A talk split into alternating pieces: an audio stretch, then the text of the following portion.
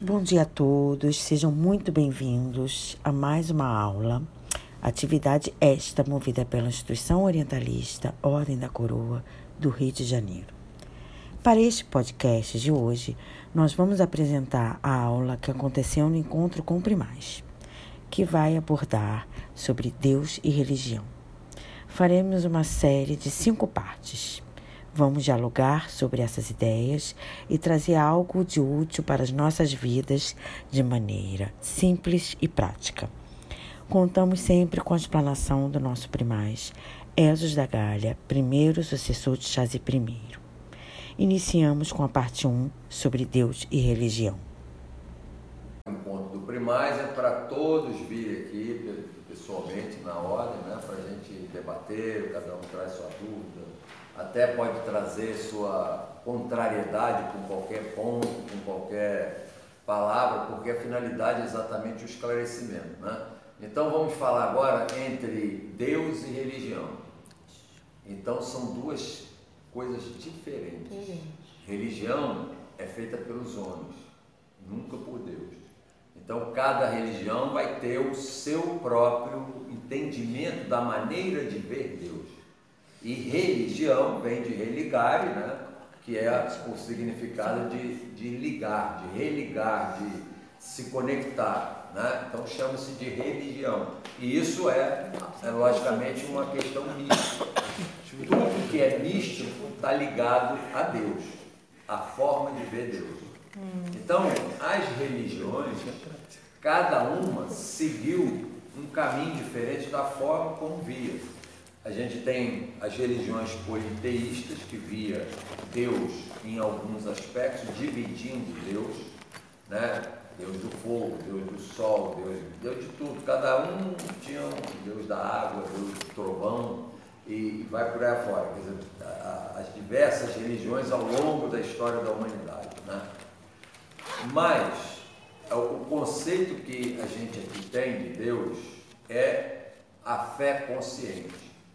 Porque quando a gente tem uma fé dogmática, você estabelece que algo é Deus, ou seja, um ser separado do todo, o próprio conceito de Deus fica incongruente.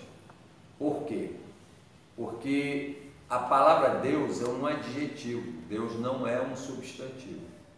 Então, Deus é a qualidade da força maior.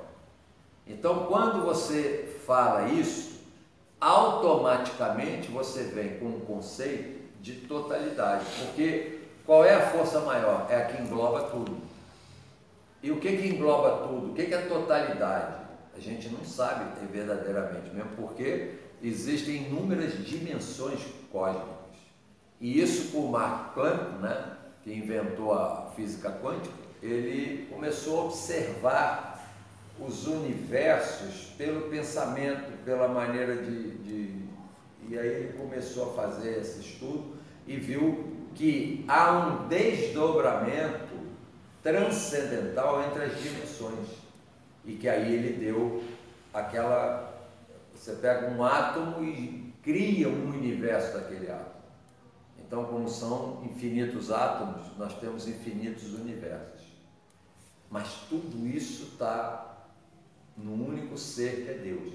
E esse Deus tem inteligência. Você observa que os planetas funcionam dentro de uma norma. O corpo humano é uma verdadeira engenharia de, divina. Né? Como é que você pode mais? Já viu que até hoje a ciência não sabe tudo do corpo humano. Não sabe, sim. Ele que está estudando Somente medicina sabe cérebro. disso. Não sabe nada, ele sabe o basicão. Mas volta e meia estão descobrindo uma nova, o gene na genética né? Agora a genética já está na fase da epigenética e agora já tem uma turma é, estudando genes que eles consideravam genes adormecidos, mas que tem uma, uma ligação com o espiritual, com o etérico. A gente nem pode falar espiritual, mas é etérico. Energias que vêm de outras dimensões. A gente aqui fala muito em energias sutis, como o prano forte Kundalini, aquela palestra sobre o Tantra Kundalini Yoga, né? Não sei se vocês já viram, já viu? A palestra do Clube Naval, em que ali se mostra claramente os nadis que nós temos, que são canais sutis. Por que, que é sutil? Você tem o sutil e tem o sutilíssimo, quer dizer, num, num padrão dimensional muito mais, mais, muito maior. E aí é que a gente começa a perceber que tudo tem a ver com os padrões de vibração. Aí você tem escalas vibracionais. Isso é o que a gente vê pela física e começa a entender Deus num plano realmente consciente e não a fé dogmática. Fé dogmática, ah, o fulano é Deus, acabou. Aí você já estabelece, né? Tem umas religiões, cada um é um Deus. Esse é o Deus, outro é o sei E aí você começa a tirar Deus de você. Deus está lá e eu estou aqui. Aí é uma contradição em si mesmo. Porque nós fazemos parte desse todo. Nós fazemos parte dessa engenharia. Eu chamo engenharia divina. Né? Então, Deus somos nós também. Não existe um que é mais Deus que o outro. Existe nós num plano espiritual, que aí já é a individualidade de cada um ao longo da sua roda de encarnações, que evolui mais do que o outro. Ou seja, você vai ao longo das suas encarnações e no cumprimento da lei do karma, né, que é a causa e efeito, não é castigo, você está sempre buscando um aperfeiçoamento e vai melhorando, e vai entendendo de outra maneira, e vai tomando tombo, e vai aprendendo, e vai assim, até que você chega também a um padrão de vibração mais elevado. E aí tem o determinismo de Deus. Essa engenharia, ela nos diz que todos nós temos um pé lá juntinho da vibração divina. Só que a gente, por um processo que aí a gente não é Deus para dizer por que, é assim, e as pessoas questionam. Ah, por que, que é assim? Por que, que eu tenho que sofrer para evoluir? Eu não sei, você tem que perguntar a Deus, não é para mim. Porque se eu responder, eu vou, vou te estar tá tirando onda de Deus. Quer dizer, eu, Deus total. Né? Eu sou Deus, tenho todo o conhecimento do universo, e esse conhecimento desperta, mas não, eu não tenho ele pronto a hora que eu quero é a hora que eu sou convocado. E é isso que é o grande, o grande aspecto divino. Então você é Deus, somos Deus. E aí nós temos a consciência cósmica, e aí nós ficamos então. É, ontem nós fizemos Kalel, o que, que é o Kalel faz? Kalel é exatamente você ter a humildade divina, a autoestima, a consciência do poder de Deus que está dentro de você, e a vida material. Né? A gente vibra aqueles quatro mantras para isso. Vocês estiveram aí no Kalel? Então. Então o Kalel é isso. E aí você começa a ver. Nós estávamos estudando na primeira série agora sobre a, o que, que é Kalel. É. Kalel, depois você vai chegar lá, nós temos inúmeras apostilas sobre a sabedoria esotérica de Kalel. E o Kalel é muito mais do que aquilo que a gente fala naquela sessão de, de Kalel.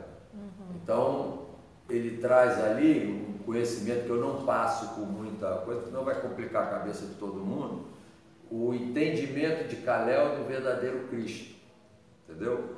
Kalel é a transfiguração dos reis magos. Isso que é essa metáfora, essa alegoria que a gente tem aí, né, de reis magos. Né? Não, faz sentido você entender aquilo como uma realidade concreta. Não tinha internet, não tinha WhatsApp, não tinha nada para já saber que Jesus ia nascer. Como é que você tem três reis que vêm, não sei de onde, de longe, para o nascimento de Jesus? Quer dizer, aquilo óbvio, é uma alegoria. E é uma alegoria para demonstrar que o Cristo é o Sol. Por isso que ele é chamado o astro-rei. É o Sol. É o Sol que é a luz e a vida. Isso é a pura natureza divina. Então, quando se fala nos doze apóstolos, na morte e na ressurreição ao terceiro dia, você percebe que existe o ciclo zodiacal, que são 12, 12 sim, é, é, ciclos né, e signos zodiacais. E quando chega no último, o Sol entra em eclipse. Aliás, não é o Sol, o sistema solar, porque isso é o, o, zodíaco é algo monumental. Né? vai passando por todas as casas do zodíaco. A astrologia estuda muito isso. E aí, quando ele ressurge ao terceiro dia, renasce ao terceiro dia, depois que ele fechou. Isso é falado, não é só na, na religião cristã, de Jesus Cristo. Isso é falado em inúmeras religiões.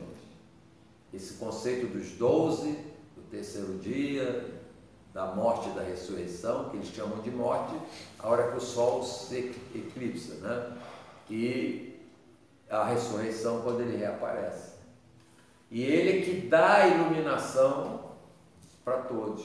Então, quando a gente fala de Kalel, nós estamos falando do Mahakohan, que é uma energia é, evoluída, que a gente chama de mestre ascensionado, e que se transfigura naquela, naquelas imagens. E que a gente fala, ontem na aula, falamos disso, né? da questão das raças humanas, da questão é, é, é, da riqueza, da beleza, da, todos esses fatores estão ali expressos no ouro, no incenso e na mirra.